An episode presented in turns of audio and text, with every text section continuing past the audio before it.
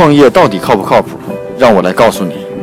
通过发现全球最新的创新商业模式和商业智慧，让你的创业少走弯路。大家好，我是创业不靠谱的 Michael。今天跟大家分享的这个创业案例是我们叫做星巴克的效应啊，在创业界蔓延。有一家公司呃，希望通过面部护理服务来复制这种叫做美容界的星巴克。那这家公司是怎么做呢？我们知道星巴克呢，其实是改变了消费者的行为，是高档的五美元的咖啡和看起来茶看起来像日常的奢侈品。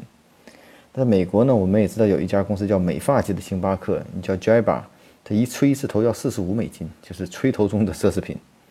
啊。然后那个另外呢，最近有一家就是之前也有美国的创业者也做了一个叫做六十美元来面部护理同样的事情，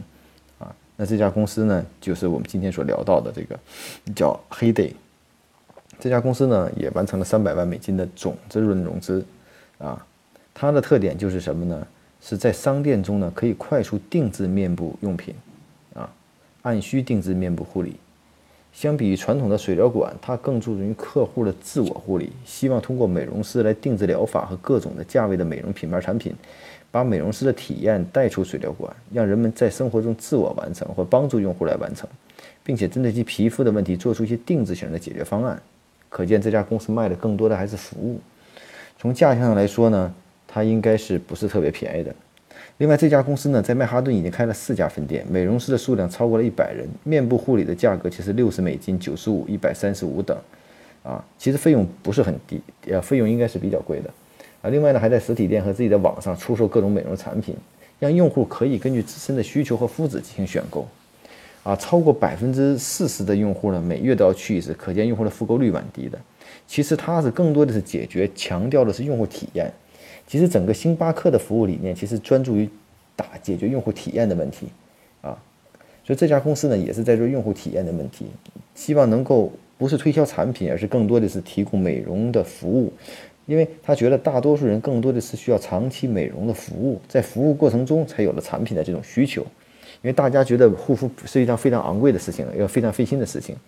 所以呢这家公司呢通过实体店与线上的结合，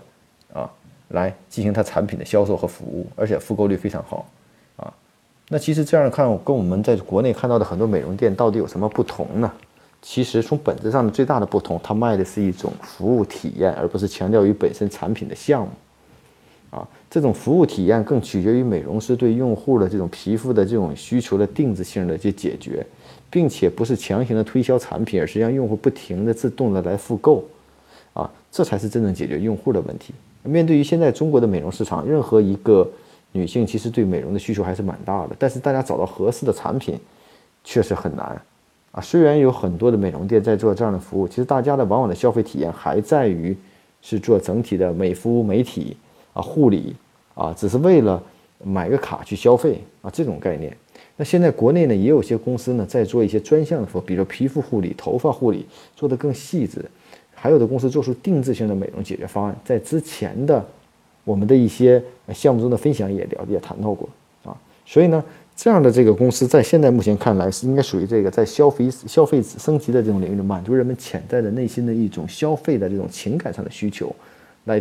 促进产品的销售。所以个人认为，其实这样的方式其实有待于我们可以去了解和服务一下。其实产品的价格并不是一定最终的竞争优势。